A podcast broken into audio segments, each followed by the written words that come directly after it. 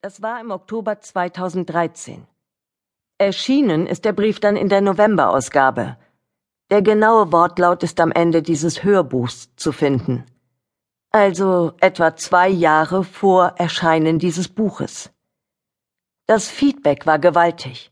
Mein Postfach quoll buchstäblich über. Die Reaktionen meiner Kollegen von der Nordseeküste bis zum Alpenrand waren zu 99 Prozent positiv. Die Erleichterung war förmlich zu spüren. Endlich redet mal jemand Tacheles.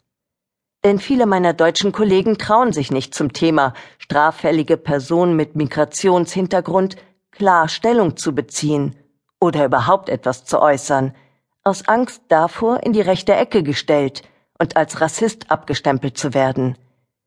Die Political Correctness ist hierbei ohne Zweifel zu einer Fußfessel geworden nicht nur für Polizisten, aber für die offensichtlich in besonderem Maße. Umso erleichterter waren viele meiner Kollegen, dass es mir als Griechin möglich war, den Finger in die Wunde zu legen, ohne in den Verdacht zu geraten, ausländerfeindliches Gedankengut verbreiten zu wollen.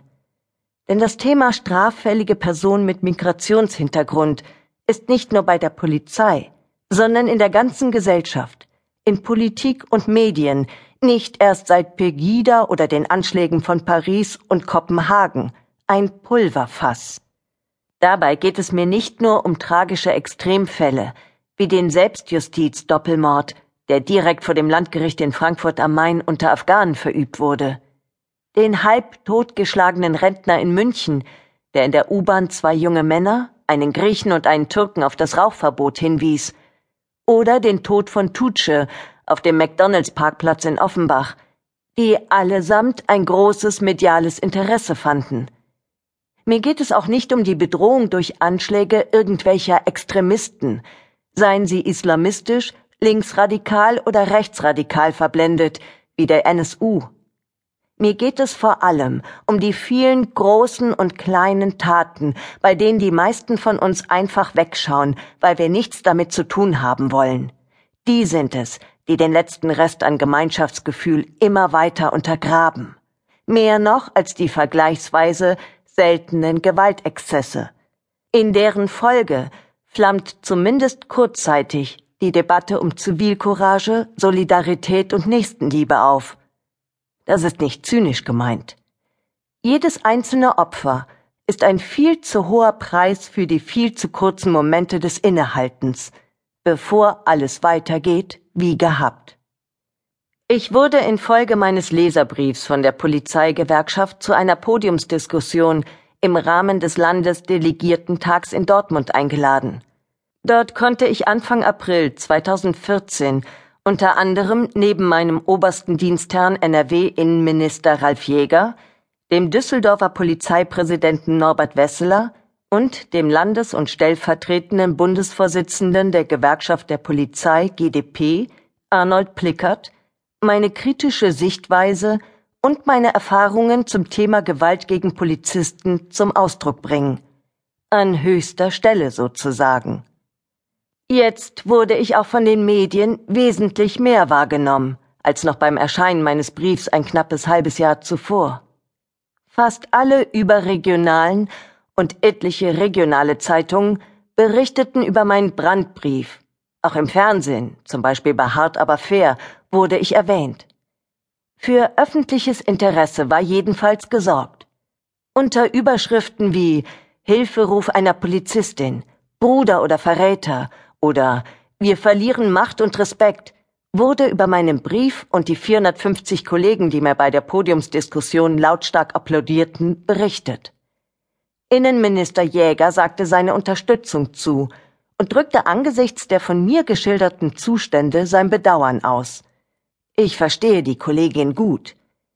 Und wieder dieselbe Reaktion wie schon bei Erscheinen meines Leserbriefs. Zahlreiche Kollegen gratulierten mir zu meinem Auftritt. Endlich sagt es mal jemand laut. So falsch kann ich mit meinem Aufschrei also nicht gelegen haben. Ich erfuhr auch von Seiten meiner Vorgesetzten, von der Dienstgruppenleiterin über den Inspektionsleiter bis hin zur Bochumer Polizeipräsidentin Unterstützung für mein Anliegen. Selbstverständlich war das nicht, da mein Leserbrief mit niemandem vorher abgesprochen war. Und angesichts des Wirbels, den ich verursacht hatte, war ich optimistisch damit, eine Veränderung zum Guten angestoßen zu haben.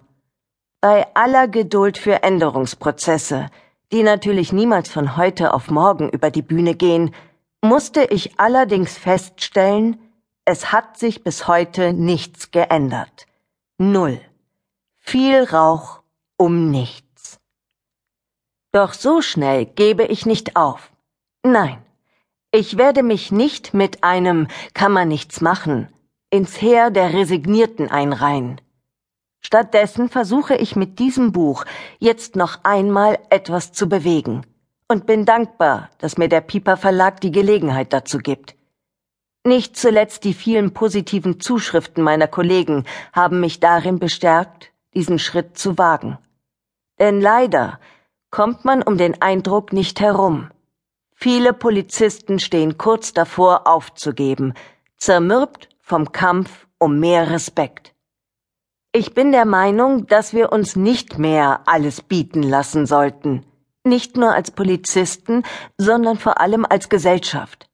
Das wäre ein fatales Zeichen an alle Einwohner unseres Landes.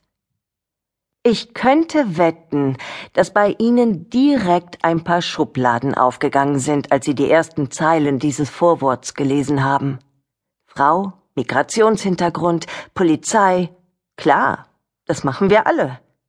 Im Wust an Informationen, die permanent auf uns einprasseln, versuchen wir irgendwie Schritt zu halten, und unser Hirn kramt, ohne dass wir es großartig steuern würden, in seinem großen Speicher nach vergleichbaren Erinnerungen, Erlebnissen, Bildern. Wir ordnen Menschen, Aussagen, Ereignisse reflexartig ein. Gerade als Polizistin, die täglich schnelle Entscheidungen treffen muss, ist mir das mehr als vertraut. Und deshalb weiß ich auch, dass sich die ersten Schubladen bei Ihnen bereits öffneten, bevor Sie dieses Vorwort überhaupt aufgeschlagen haben. Das Foto auf dem Cover, der Titel, der Untertitel, mein Name, das Thema. So natürlich und hilfreich Schubladen und Automatismen einerseits sein können, gerade wenn es brenzlig wird, in Polizeideutsch, wenn Gefahr in Verzug ist, so gefährlich sind Klischees Vorurteile, unhinterfragte Meinungen andererseits, weil sie Denken verhindern können, wo es angebracht wäre. Mir ist bewusst, dass ich mit Aussagen wie straffällige Personen mit Migrationshintergrund sind ein großes Problem in Deutschland ein heikles Thema anspreche. Nicht erst seit der Sarrazin-Debatte um einen Schwachsinn wie die angebliche Vererbbarkeit von Intelligenz ist klar, dass einem so etwas schnell um die Ohren fliegen kann. Ich habe es mir deshalb lange und gründlich überlegt, ob ich den erneuten Schritt an die Öffentlichkeit tatsächlich wagen soll. Und das, obwohl ich keinerlei Zweifel an der Richtigkeit meiner Beobachtungen und Forderungen habe. Wenn es manchem Migranten schon nicht passt, einer Frau in Uniform gegenüberzutreten, wie mag der dann reagieren, wenn diese Frau auch noch ihre kritische Meinung in einem Buch äußert? Ganz zu schweigen von den sozialromantischen Anhängern eines unkritischen Multikulti, die beim ersten Anflug vom Bedenken bereits Islamophobie und Fremdenhass wittern. Dieser Gefahren bin ich mir also bewusst und hoffe sehr darauf, dass mein Buch nicht als Verbreitung von Klischees oder gar Vorurteilen gegen Muslime, Migranten und Männer missverstanden wird. Nur weil ich keine Angst vor den Konsequenzen habe, wie so viele, die lieber kuschen, als unbequeme Wahrheiten auszusprechen, lasse ich mich nicht von Bewegungen wie Pegida oder Parteien wie der AfD vereinnahmen. Es geht mir darum, Missstände anzusprechen, und zwar klar und unverblümt, so wie ich sie jeden Tag erlebe. Es geht mir darum, Täter und Schuldige zu benennen, um zumindest in Zukunft weitere Opfer zu vermeiden. Das ist vielleicht im ersten Moment unbequem für viele Beteiligte, aber ich bin davon überzeugt, dass es sich auszahlen wird für alle. Je länger wir warten, je länger wir schweigen, desto mehr gibt